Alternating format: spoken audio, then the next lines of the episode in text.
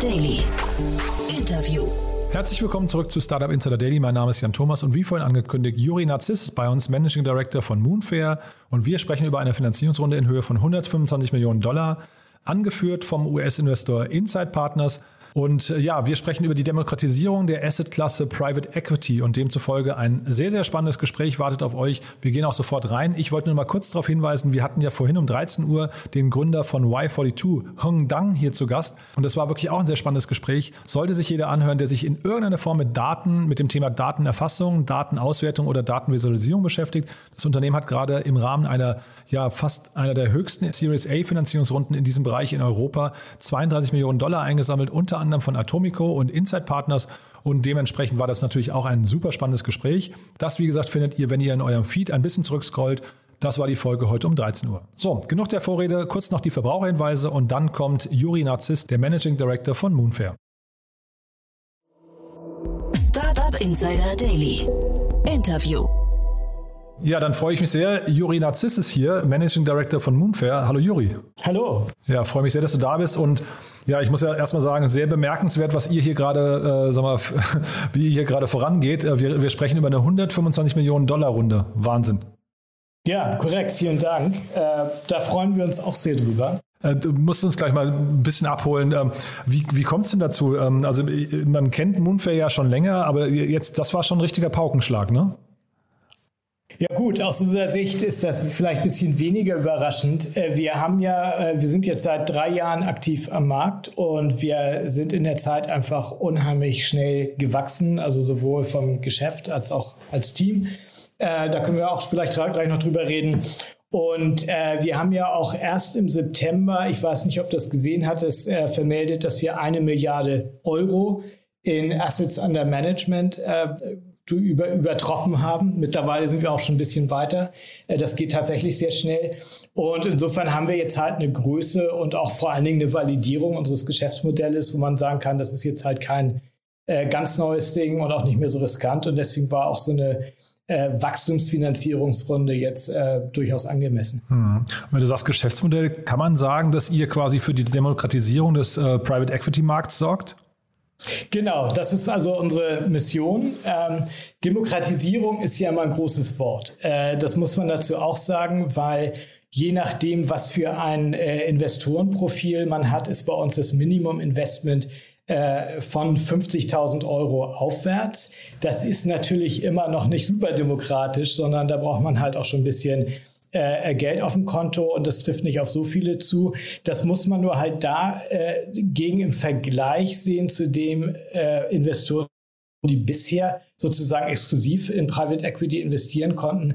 Und da redet man äh, in der Regel über Millionenbeträge pro Ticket, also pro Einzelinvestition. Und das ist, wie gesagt, dann außerhalb der Reichweite von so ziemlich jeden, außerhalb eben großen Institutionen wie Versicherungen, Pensionskassen und so weiter oder halt äh, Ultrareichen.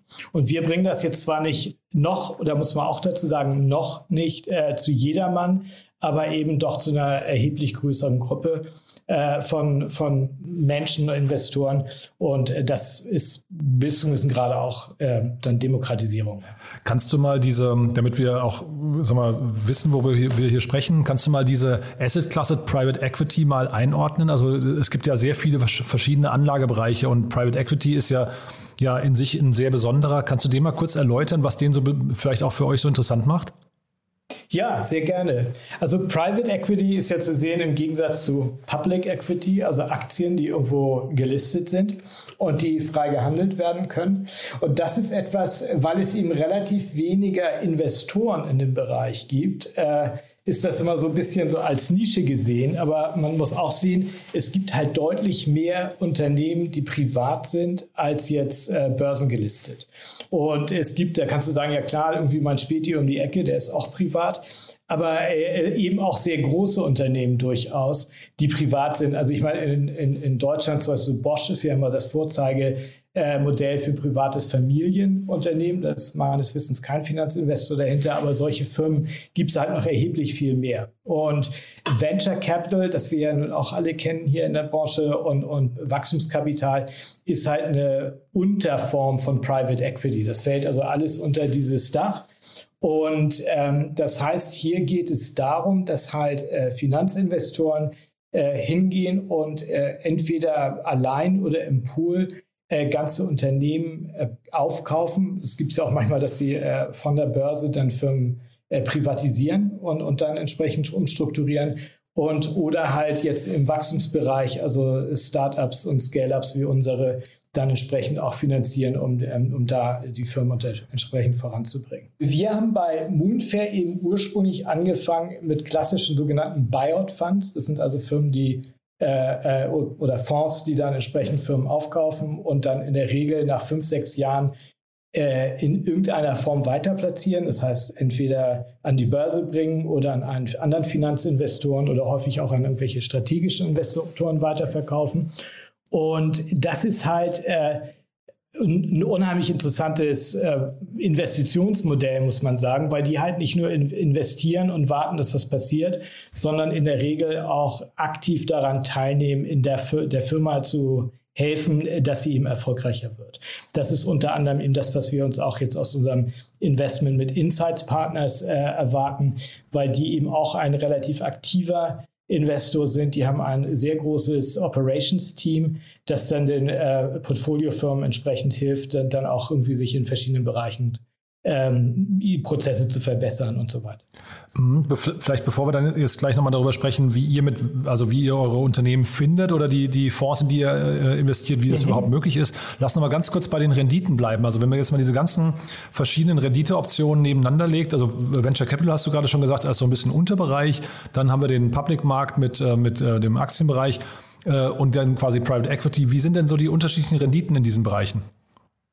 Ja, das ist sehr unterschiedlich, muss man dazu sagen. Also Private Equity, im, also die, die Buyout-Funds im, im Schnitt haben über die vergangenen Jahrzehnte, kann man schon sagen, immer äh, deutlich stärkere Renditen als zum Beispiel jetzt ein Standard Poor's oder ein MSCI, also diese globalen oder amerikanischen Aktienindizes ähm, erwirtschaftet. Und da spricht man meistens über so ein äh, Differential von sieben, sieben, acht Prozentpunkten, zumindest in der Vergangenheit. Äh, was, was interessant ist, ist bei äh, diesen Privatfonds, dass im Gegensatz zu den Aktienfonds es eine deutlich stärkere Differenzierung gibt zwischen den Top-Managern und dem Durchschnitt. Ja, die meisten Aktienfonds, da gibt es ja auch unheimlich viel äh, Forschung drüber zu dem Thema, die unterscheiden sich nicht wahnsinnig in der Performance. Und in der Regel sind auch die äh, Manager, die in einem Jahr ganz toll sind, sind im nächsten Jahr nicht mehr so toll. Das heißt, äh, da kommt ja auch immer das her, Past, nee, wie heißt es immer, dass man, also Vergangenheitsperformance äh, ist nicht kein, kein, kein Zukunfts- Garant, äh, kann ne? nicht auf die ja. Zukunft übertragen mhm. werden. Das ist jetzt so diese Mischung aus Englisch und Deutsch. Mhm. Fällt mir nicht mehr ein. Äh, in Private Equity sind eigentlich beide Sachen anders. Das eine ist, dass also der Unterschied zwischen einem Top-Quartil-Fund, also einer, der zum bestperformenden 25 Prozent gehört, äh, zum Durchschnitt oder den unterperformenden ist extrem. Da liegen also manchmal 20 Prozentpunkte oder so dazwischen.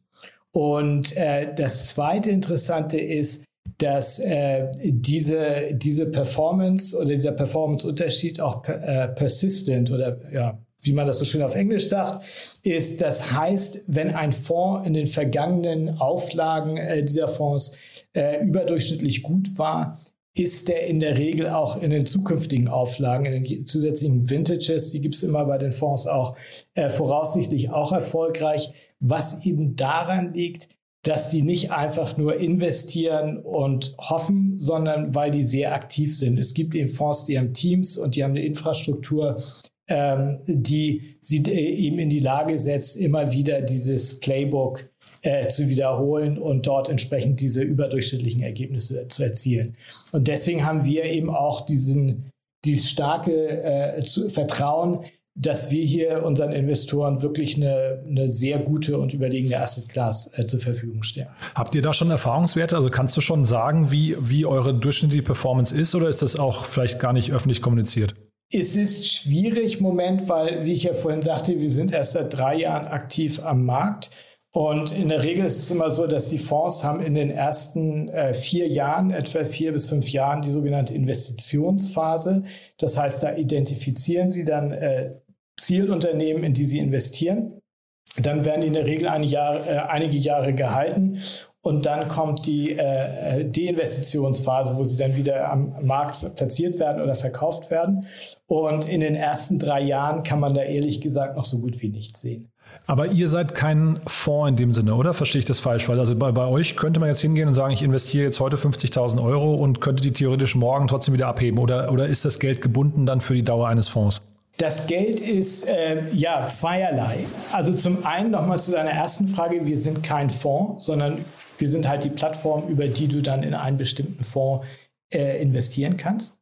Äh, das zweite, vielleicht auch eine Besonderheit, was viele noch nicht kennen, ist, äh, wenn man sagt zum Beispiel, hurra, das finde ich jetzt super spannend, ich mache jetzt mal 50.000 Euro äh, in einen bestimmten Fonds bei Moonfair mit, äh, dann ist es jetzt nicht so, dass man sofort äh, diese ganzen 50.000 Euro äh, überweisen muss, sondern die werden von den Fonds abgerufen, wenn sie dann ihre äh, Investitionen tätigen. Bei uns vielleicht praktisch gesehen ist es immer so, wir rufen immer die ersten 25 Prozent äh, vorneweg ab, um dann schon mal ein Polster zu haben, wenn das kommt und dann nicht jedes Mal äh, reagieren zu müssen. Aber um bei dem Beispiel zu bleiben, 50.000 Euro Commitment heißt dann also am Anfang 12.500 Euro erstmal äh, werden abgerufen und aus denen werden dann äh, die ersten Investitionen getätigt. Und das heißt, die nächste paar tausend Euro oder so, die würden dann wahrscheinlich erst ein Jahr später kommen. Und das heißt, über die ersten äh, vier, fünf Jahre äh, würde es dann dauern, bis dann die vollen 50.000 Euro abgerufen werden. Und dann kommen die so nach und nach wieder zurück. Vielleicht noch zu, zu deiner äh, anderen Frage. Äh, kann man dann zwischendurch sagen, so jetzt habe ich keine Lust mehr, ich brauche das Geld für irgendwas anderes und äh, will wieder verkaufen? Ursprünglich war das so, das ging nicht. Einmal drin, bist du drin. Es ist sozusagen eine wie es so schön heißt, illiquide Asset Class. Das heißt, na, ist man drin, ist man drin. Aber das ist nämlich auch ein Thema, mit dem wir uns beschäftigt haben bei Moonfair, weil wir gesagt haben, das äh, schreckt äh, einige Anleger natürlich davon ab, äh, überhaupt zu investieren. Wir haben einen Sekundärmarkt bei uns auf der Plattform. Das heißt, ab dem äh, zweiten Jahr äh, können Investoren, wenn sie es denn wollen oder müssen, äh, können sie ihre Anteile auch über unsere Plattform an andere Moonfair Marktteilnehmer weiterverkaufen. Und das war so ein bisschen gedacht als, als äh, für Notfall oder vielleicht, das ist wie gesagt auch jetzt etwas, was vielleicht noch nicht so akut ist, aber manchmal ist es so nach acht Jahren sagt man vielleicht so, jetzt ist der Fonds schon irgendwie relativ weit entwickelt, hat schon einiges zurückgezahlt. Ich habe jetzt keine Lust, den noch irgendwie weiter äh, hier auf kleiner Flamme mitzuteilen. Ich will jetzt los, um aufzuräumen. Äh, da könnte man das zum Beispiel auch noch weiter, weiter verkaufen. Hm. Und ihr verdient euer Geld über Gebühren oder gibt es auch noch darüber hinaus irgendwelche, ich weiß nicht, hm, Provisionen oder sowas, die ihr noch, also irgendwelche erfolgsabhängigen Provisionen? Ich hatte jetzt, ich weiß gar nicht, ob es öffentlich ist, aber in der NZZ war mal zu lesen, 0,5 Prozent. Ähm, und dann noch ein Aus, äh, Ausgabeaufschlag. Aber ist, ist das richtig, ja? Genau. Also wir haben uns bewusst dafür entschieden, ein äh, möglichst einfaches Gebührenmodell äh, zu, zu haben, weil es gibt eben unterschiedliche Gebührenmodelle in den Private Markets und die sind häufig sehr komplex und nicht immer ganz transparent. Wir machen also den einprozentigen Ausgabeaufschlag und dann äh, ist und es ist, ist ein bisschen unterschiedlich, aber es ist ungefähr immer in der Regel um halbes, halbes Prozent. Äh, dann eine, eine Management-Fee auf das, äh, das Kapital, das eingesetzte Kapital über zehn Jahre.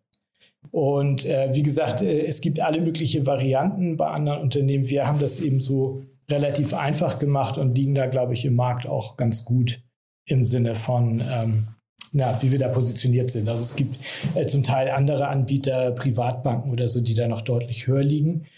Ähm, man muss dazu sagen, dazu die, die Gebühren, die dann die jeweiligen darunterliegenden Fonds erheben, äh, die, die kommen noch dazu. Jetzt sprechen wir ja hier vor dem Hintergrund der Startup-Szene. Ähm, kannst du vielleicht mal euer Produkt nochmal quasi so ein bisschen unter der Haube beschreiben? Hat das eine sehr hohe Tech-Komponente oder hat man sich das vorzustellen wie in einer klassischen Bank, dass da jetzt einfach Berater sitzen und Analysten und ähm, einfach schauen, wo sind weltweit die besten Anlagemöglichkeiten? Ja, gute Frage. Also gibt es, gibt es schon äh, eine Tech-Komponente. Der, der Punkt ist, dass wir ähm, den Prozess halt äh, probiert haben oder nicht nur probiert haben das erfolgreich probiert haben, den auch voll digital abzubilden. Das heißt, bei uns, äh, die Nutzer registrieren sich äh, auf der Webseite. Äh, der nächste Schritt ist, dass sie einen sogenannten Suitability Questionnaire bekommen. Das heißt, da müssen sich qualifizieren, dass sie also äh, in der Lage sind, solche Investitionen durchzutätigen. Es gibt dann auch eine äh, Identitätsvalidisierung, also das, wo man seinen Ausweis vorzeigen muss und so weiter, was man auch von anderen äh, Finanzdienstleistern kennt. Und dann ist man eben auf der Plattform. Da kann man alle Unterlagen einsehen. Und wenn man dann investieren will, äh, ist das eben auch ein komplett digitaler äh, Prozess und dann eben auch die Reports, äh, die wie gesagt, ich habe ja beschrieben, dass das Kapital abgerufen wird. Es wird dann natürlich auch wieder was zurückbezahlt. Das ist also eine ganz schöne Dynamik. Äh, in, in, im Zahlungsverkehr und das passiert eben auch alles, alles voll, voll end-to-end -end auf unserer Plattform. Das ist wiederum gesehen äh, im, im, starken Gegensatz zu dem, was ähm, bei, bei traditionellen Anbietern immer passiert ist, wo zum Teil, äh, habe ich mir erklären lassen, ich kannte das, kannte das selber nicht, scheinbar wirklich äh, Pakete mit Verträgen an, an, an Kunden geschickt werden, äh, weil das doch äußerst umfangreich ist. Und bei uns geht das tatsächlich äh, sehr, sehr schnell und man findet halt auch alle Unterlagen zu den Fonds und, äh, und, und die ganzen Details, die man, wenn man dann ein bisschen sich näher damit beschäftigen will, in welchen Fonds man investieren will, das gibt es auch alles in digitaler Form auf unserer Plattform. Die äh, gewisse auch kom technische Komplexität bei uns kommt auch daher, dass äh, unser Geschäft natürlich auch äh, Regulierung unterliegt und die natürlich auch wieder in verschiedenen Ländern zum Teil sehr unterschiedlich ist. Ja, und das heißt, wir sind momentan in 13 Ländern aktiv und das heißt, wir haben letztendlich auch äh, 13 verschiedene Variationen im Onboarding, in der Investorqualifizierung äh, und, und so weiter. Wir haben jetzt auch nur nicht nur unser eigenes Direktgeschäft, sondern wir haben auch ein, ein B2B und ein B2, B2C-Geschäft oder als Vertriebskanäle, wie wir das nennen. Und äh, da stellen wir dann sozusagen unseren Partnern, also zum Beispiel Banken oder Family Offices etc., äh, auch praktisch dann eigene äh, eigene Version unserer Plattform zur Verfügung, äh, über die sie dann ihre Kunden bedienen können. Hm. Was ich eben, ich wollte eben auf die anderen Länder nochmal zu sprechen kommen, in denen ihr seid. Äh, ihr seid jetzt innerhalb von wenigen Jahren wahrscheinlich eines der Top 10 wertvollsten äh, Fintechs in Deutschland. Und da habe ich mich aber gefragt, ist denn der deutsche Markt, also natürlich zeigt das erstmal euer Wachstum ne, und ist Ausdruck davon, aber ist der deutsche Markt für euch überhaupt der, auf, mit dem ihr euch benchmarkt oder ist es jetzt eher so, dass ihr vielleicht ähm, Wettbewerber eben in ganz anderen Ländern äh, identifiziert habt, was weiß ich, Amerika, China oder wo auch immer? Und eher auf, auf so einer Ebene schon, auf so einer Skala schon, schon denkt und, und äh, euch messen müsst. Ja, auf jeden Fall. Und das ist ja auch der Grund, warum wir diese Finanzierungsrunde aufgenommen haben, weil wir halt ein globaler Player werden wollen. Äh, und dafür muss man natürlich noch ein bisschen äh, mehr Gas geben. Wenn man guckt, wo wir jetzt momentan sind, dann sind das halt einige westeuropäische Märkte, und wir sind in Asien, in Hongkong und, und expandieren dann äh, von da aus auch in, in weitere Märkte. Und das wollen wir eben noch weiter vorantreiben. Der deutsche Markt ist natürlich, äh, wenn man äh, sich unsere Zielgruppe, also sogenannte High Net Worth Individuals anguckt, ein sehr großer Markt und sehr attraktiver Markt. Aber äh, andere Märkte sind halt auch sehr interessant. Und wir sehen halt, dass wir in den, in den vergangenen Jahren waren wir eigentlich mit unserem Modell noch ziemlich allein auf weiter Flur. Und äh, das ändert sich halt zunehmend, weil doch also äh, Private Equity und, und Private Markets, also auch die anderen Strategien im Pri Privatmärkten, sind äh, im Moment doch wirklich in aller Munde. Und da gibt es auch viele Leute, die jetzt in, in, in diesen Markt auch mit einsteigen wollen. Und äh, wenn wir da jetzt zu lange warten und sagen, naja, irgendwie, keine Ahnung, nach Singapur können wir auch in drei Jahren noch gehen, dann gibt es wahrscheinlich äh, in drei Jahren schon irgendjemand anders, der sich da etabliert hat. Und deswegen ähm, geben wir da jetzt Vollgas, weil, ja, wie gesagt, wir sind nicht allein auf der Welt. Du hast eure B2B-Komponente ja gerade angesprochen. Ähm, also jetzt, ich habe gelesen, ich weiß nicht, ob es stimmt, aber ich habe gelesen, im Schnitt geben eure Anleger 550.000 Euro aus äh, oder investieren die über euch? Das ist korrekt, ja. Ja, und das bedeutet ja quasi nach, nach oben hin gibt es wahrscheinlich irgendwie auch eine Grenze. Also du hast jetzt gerade gesagt, irgendwie, ähm, also ein bestimmtes Vermögen muss da sein, aber wahrscheinlich ist das dann so unterhalb des Family Offices. Ne? Ähm, und äh, sind dann Family Offices zum Beispiel eure B2B-Kunden oder wer, wer wäre in dem Moment euer Kunde? Korrekt. Family Offices sind ganz klar äh, B2B-Kunden, äh, die dann praktisch äh, über unsere Plattform, äh, die können, äh, das in der Regel sind die geco-branded, ja, dass sie dann ihre eigene Version von unserer Plattform haben und darüber dann eben entsprechend ihre Kunden betreuen können. Und, und wie gesagt, also auch selbst im B2C-Bereich zu deiner ersten Frage, wir haben Investoren, die fast jeden Fonds, den wir bislang auf die Plattform gebracht haben, mitgezeichnet haben dann in der Regel immer mit mehreren hunderttausend äh, Euro. Das heißt, wir, wir haben also schon einige Investoren, die bei uns mit äh, zweistelligen Millionenbeträgen äh, Beträgen investiert sind. Und die sind auch happy mit euch. Ja, ja, ja, sonst würden sie es ja nicht machen. Mhm. Ist denn, ähm, wenn man jetzt mal diese beiden Modelle gegenüberstellt, B2C, B2B, wo ist es denn eigentlich für euch leichter, hinterher Kunden zu gewinnen? Wahrscheinlich doch, ist doch so ein Multiplikator wie ein Family Office oder so ein Multifamily Office wahrscheinlich doch äh, ein, ein super spannender Weg. Oder gibt es noch andere Kanäle, über die ihr äh, eure Kunden gewinnt, außer im B2C-Bereich? Weil ich kann mir vorstellen, das ist ja trotzdem, da muss man wahrscheinlich einen relativ langen Prozess durchlaufen, braucht auch irgendwie Trust oder, oder kommen Kunden bei euch auf die Plattform und sagen, ach, ich habe hier gerade 50.000 Euro rumliegen, ich weiß nicht wohin damit, ich, ich probiere das mal. Also die Antwort ist auch da wieder sowohl als auch, würde ich sagen. Und vielleicht dadurch, dass wir, äh, weil wir gerade darüber gesprochen haben, unser dritter Bereich oder dritter Kanal ist ja, was wir B2B2C nennen. Das heißt, äh, eine Partnerschaft mit einer Bank oder mit Banken in generell. Und unser erster Partner, mit dem wir äh, äh, seit äh, Anfang letzten Jahres oder im Frühjahr letzten Jahres zusammengearbeitet hatten, ist ja die Bärenberg Bank in Hamburg. Das war unser Pilot.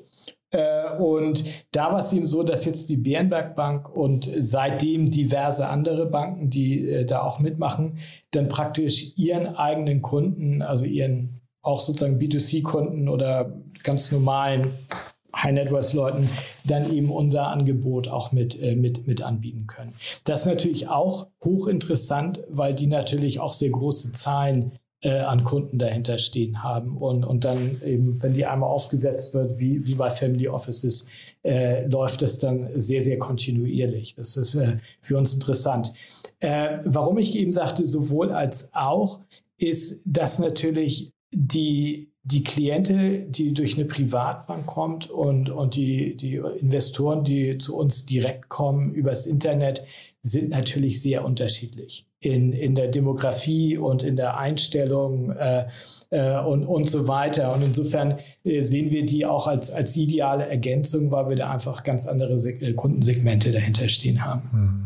Der ähm, Steffen Pauls, also euer Gründer und CEO, mhm. war ja früher Deutschlandchef von KKR. Ne? Ähm, äh, das ist richtig. Ja, ja, Ist, das, ist das ein wichtiger Baustein noch gewesen? Also ähm, äh, sag mal, in dieser ganzen, ganzen Story. Ähm, also brauchte man quasi Insiderwissen und auch Kontakte oder was würdest du sagen, was sind hinterher so die Erfolgsfaktoren gewesen für euch in der Anfangsphase vor allem? Ja, auf, auf jeden Fall. Also das ist ja das klassische äh, Plattformgeschäft eigentlich, wo du eben zur gleichen Zeit äh, Supply und Demand äh, bringen musst. Und äh, du kriegst das eine nicht ohne das andere. Na, also ich glaube, die, die, die Startsituation ist unheimlich schwierig. Und Steffen konnte das halt äh, gut überbrücken und, und erstmal machen, weil er eben sowohl auf der äh, GP-Seite, also GP steht für General Partner, das sind die Fonds oder die Manager, äh, diese Fonds betreiben, äh, sehr gut vernetzt ist und auf der anderen Seite eben auch genügend ähm, dann potenzielle Investoren kannte, die auch dann äh, Interesse hatten, da selber was zu machen. Müsst ihr eigentlich den Fonds, achso, Entschuldige, ja. Mhm. Ja. Und das war in der Anfangszeit einfach unheimlich wichtig. Mittlerweile haben wir, und, und man konnte auch sehen, ich glaube, die ersten Investoren vor drei Jahren äh, waren häufig äh, solche, die irgendwo auch aus der Private Equity Branche oder aus dem Umfeld kamen. Also Umfeld meine ich zum Beispiel Rechtsanwälte, Wirtschaftsprüfer, Berater und so weiter, die zum Beispiel mit, mit Private Equity Fonds äh, zusammenarbeiten und insofern das Businessmodell und auch das Investitionsmodell kannten und auch äh, die Namen äh, und äh, aber selber eben noch keinen Zugang äh, zu dieser Asset Class haben. Und für die war das dann sozusagen ein No-Brainer, zu sagen, ja prima, jetzt kann ich endlich mal in, in das, womit ich beruflich auch immer zu tun habe, auch selber investieren. Äh, wo soll ich unterschreiben? Das waren sozusagen unsere ersten äh, Kunden und da hatte Steffen natürlich großen Anteil äh, dran. Mittlerweile haben wir über 2000 äh, B2C-Investoren und äh, das ist also jetzt auf einer, auf einer sehr breiteren Schiene. Hm. Ja, ich habe mich äh, gerade gefragt, deswegen hatte ich auch nach, nach, nach der, dem Werdegang von Stefan gefragt, ähm, wie sehen denn euch die Fonds mittlerweile? Also das ist ja wahrscheinlich gar nicht so leicht, überhaupt in die Position zu kommen, dass man da mit investieren kann. Ne? Und dann müsst ihr da irgendwelche Garantien abgeben, also zum Beispiel Mindestvolumen, äh, was nicht in Aussicht stellen und setzt euch damit auch selbst unter Druck? Oder ist es einfach so, die sagen, naja, was ihr mitbringt, ist toll und was, was da nicht kommt, ist auch nicht schlimm? Also es ist gemischt, das ist bei jedem Partner anders. Äh, also und grundsätzlich, äh, äh, das sind Partnerschaften, ja. Und äh, ich glaube, was, was sich so ein bisschen verändert, ist, dass ursprünglich war das so, dass sie sagt, naja, das ist ein interessantes Experiment. Und äh, wir sehen auch, dass da ein gewisser Trend hingeht. Eine Sache, die wir immer gerne zitieren, der ähm, Stephen Schwarzman von Blackstone hat vor ein paar Jahren schon gesagt, dass er also in wenigen Jahren, ich glaube in 2023 oder 2024, sieht er es, dass Blackstone eigentlich 50 Prozent seiner neuen Assets über einen Retail-Channel, also von äh, individuellen Investoren bekommen wird und, und darauf auch aktiv hinarbeiten will. Und das äh, kommt eben auf der Basis dessen, dass sie sagen, der institutionelle äh, Bereich, der ist, ist schon sehr, sehr stark gewachsen halt in den letzten äh, Jahrzehnten. Also vor, vor zwei Jahrzehnten war ja Private Equity ein totaler Nischenmarkt. Heute sind die bei acht oder neun Billionen auf Deutsch, also Trillions auf Englisch. Und, und eben sehr, sehr groß geworden. Und das ist eben auf, auf der Basis, dass die ganzen institutionellen Investoren unheimlich viel Assets Richtung Privatmärkte geschoben haben. Im individuellen Investorenbereich hat das noch nicht stattgefunden. Und das ist eben sozusagen das Potenzial, das wir jetzt sehen äh, für uns, aber durchaus auch für andere Anbieter, äh, weil wenn man das auch nur einen Bruchteil von dieser Reallocation Richtung Private Markets im, im, in diesem High Net Worth Market sieht, dann sind das auch schon mehrere Billionen, die es da als Potenzial gibt.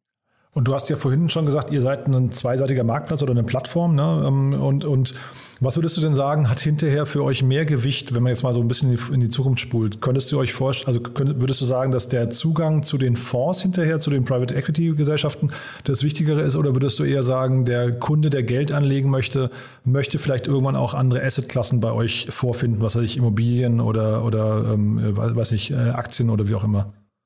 Ja, auch da ist die Antwort wieder sowohl als auch natürlich, was ja meistens bei äh, Plattformen der Fall ist.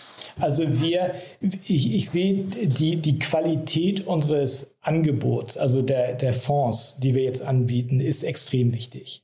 Ja, und wir, wir haben ein Team, das sich darauf spezialisiert, also diese Partnerschaften mit den Fonds äh, äh, zu pflegen und, und zu erweitern und vor allen Dingen eben auch eine, eine sehr, sehr äh, enge Due Diligence zu machen und eine sehr hochselektive Auswahl zu machen. Das heißt, wir nehmen nur Fonds auf die Plattform, die irgendwie so ein bisschen Blue-Chip-Charakter haben. Das heißt, das sind durchaus Namen, die man kennt, die einen langen Track-Record haben, die äh, in diesem Top-Tier, äh, also in, in einem Top-Quartil sind, anzusiedeln sind und die auch äh, gezeigt haben, dass sie wiederholt äh, gute Performance haben und, und nicht nur ab und zu mal. Also es gibt sicher immer Fonds, die noch irgendwie tollere Returns haben können als die, die wir haben. Aber äh, da ist dann das Risiko oder die Vorhersagbarkeit höher. Und, äh, das, und, und die arbeiten eben, oder unser Investment-Team arbeitet eben auch daran, äh, die, die Vielfalt der Strategien und der Manager unter Berücksichtigung dieser Qualitätskriterium immer weiter auszuweiten. Und ich glaube, das ist auch ein Riesenfaktor, warum wir jetzt halt bei, bei über einer Milliarde Euro Assets under Management sind und eben so treue auch, auch Investoren haben, die alle eigentlich äh, mehrere Tickets pro Jahr machen, weil sie eben die, diesen Faktor sehen. Vielleicht noch zu der zweiten Seite. Natürlich ist dann aber das Riesenwachstumspotenzial äh, geht über die, über die Ausweitung der, der Investoren. Das ist ja eigentlich auch Sinn der Sache dass wir eben mehr und mehr Investoren mit dieser Asset Class bekannt machen und sie dann auch da rein vermitteln. Hm. Super. Du dann von meiner Seite aus sind wir jetzt erstmal durch. Wir könnten jetzt wahrscheinlich noch sehr lange sprechen, aber ähm, das ist natürlich, also so vor dem Hintergrund, dass wir jetzt die Hörer auch nicht, ähm, die rechnen mit einer Viertelstunde, jetzt sind wir schon deutlich drüber. Ähm, haben wir aus deiner Sicht was Wichtiges vergessen? Nee, ich glaube nicht. Wie gesagt, wie man, glaube ich, hören kann, wir finden das halt ein total spannendes Thema und äh, sind auch, wie gesagt, absolut erst am Anfang dieses Riesentrends, dass eben Private Equity und Private Markets in, in die Retail- und in die individuelle Investorenrichtung gehen. Startup Insider Daily. One more thing. Präsentiert von OMR Reviews. Finde die richtige Software für dein Business. Und dann haben wir ja, Juri, noch eine Kooperation mit OMR Reviews und äh, ja, wir laden immer unsere Gäste ein, nochmal einen Geheimtipp oder ihr Lieblingstool vorzustellen für unsere Hörerinnen und Hörer. Und da bin ich gespannt, was du mitgebracht hast. Ja, bei mir ist das, äh, das war, ist eine sehr einfache Frage. Es gibt ein Tool, das ich fast äh, rund um den Tag benutze und das ist Evernote. Äh, ist, ist wahrscheinlich bekannt, also eine Note-Taking-App, die, die man auch wunderbar über Cloud auf verschiedenen äh, Geräten und so weiter parallel nutzen kann. Und ich war eben schon immer irgendwie ein Note-Taker, also schon in der Uni. Ich, wenn ich irgendwo sitze, schreibe ich mit äh, ursprünglich immer in, in so Moleskine oder anderen äh, Notizbüchern. Und irgendwann mal sind die bei mir rausgeflogen, weil ich jetzt halt immer alles auf, äh, auf Evernote mache. Ich habe halt für alle möglichen Sachen Notizen. Ich habe für meine sämtlichen One-on-Ones Notizen. Ich habe für ähm, Meetings Notizen. Ich habe für Projekte Notizen. Ich habe für To-Do-List Notizen etc. etc. Und ich muss ganz ehrlich sagen, ich, ich nutze das auch schon seit Jahren und habe da äh, insofern eine ziemliche Historie, also bei einer so Datenbank aufgebaut und äh, könnte mir ohne das schwer vorstellen, äh, produktiv zu sein. Das ist also mein, mein hauptgenutztes Tool. Der Philipp Klöckner vom Doppelgänger-Podcast hat im Doppelgänger-Podcast mal gesagt, er ist selbst Nutzer von dem Tool. Evernote wäre das einzige Softwareprodukt, was ihm einfällt, was mit jedem Update schlechter wird. Das stimmt leider. Das stimmt leider. Ich muss ganz ehrlich sagen, ich habe auch ähm, bei, ich bin mittlerweile wieder zurückgegangen auf diese, es gibt äh, für den Mac Evernote Legacy, weil, weil die letzten Updates waren katastrophal. Und ich muss auch ganz ehrlich sagen, ich, ich überlege mir tatsächlich irgendeine Alternative zu suchen. Aber das wird mir extrem schwer fallen, das weiß ich jetzt schon. Das Segment One More Thing wurde präsentiert von OMR Reviews. Vergleiche Business Software mit Hilfe von tausenden echten Nutzerbewertungen. Alle weiteren Informationen auf omr.com/reviews. Juri, ganz, ganz großartig, muss ich sagen. Hat mir großen Spaß gemacht, sehr beeindruckend, was ihr da aufbaut. Und ich würde mich sehr freuen, wenn wir in Kontakt bleiben und dann so die nächsten Meilensteine gerne hier wieder besprechen, ja? Ich mich auch. Vielen Dank. Und da sprechen wir hoffentlich sehr bald. Startup Insider Daily, der tägliche Nachrichtenpodcast der deutschen Startup-Szene. So, das war's für heute. Das war Juri Narziss, der Managing Director von Moonfair. Ich hoffe, es hat euch Spaß gemacht. Ich fand es super interessant, muss ich sagen. Mal wieder eine ganz andere Art von Unternehmen, ein ganz anderer Ansatz, ganz anderer Markt auch. Wenn euch gefällt, was wir hier tun, wir freuen uns immer über eure Weiterempfehlungen. Ich habe es ja schon ein paar Mal gesagt. Das könnt ihr entweder tun auf Apple Podcasts, uns da eine kurze Bewertung hinterlassen oder ihr empfehlt uns einfach auf den sozialen Netzwerken eurer Wahl, Twitter, Instagram, LinkedIn oder wo auch immer ihr unterwegs seid. Oder ihr erzählt einfach mal euren Freunden und Bekannten von uns. Dafür schon mal vielen, vielen Dank und ja, ansonsten noch einen wunderschönen Tag und hoffentlich bis morgen. Ciao, ciao.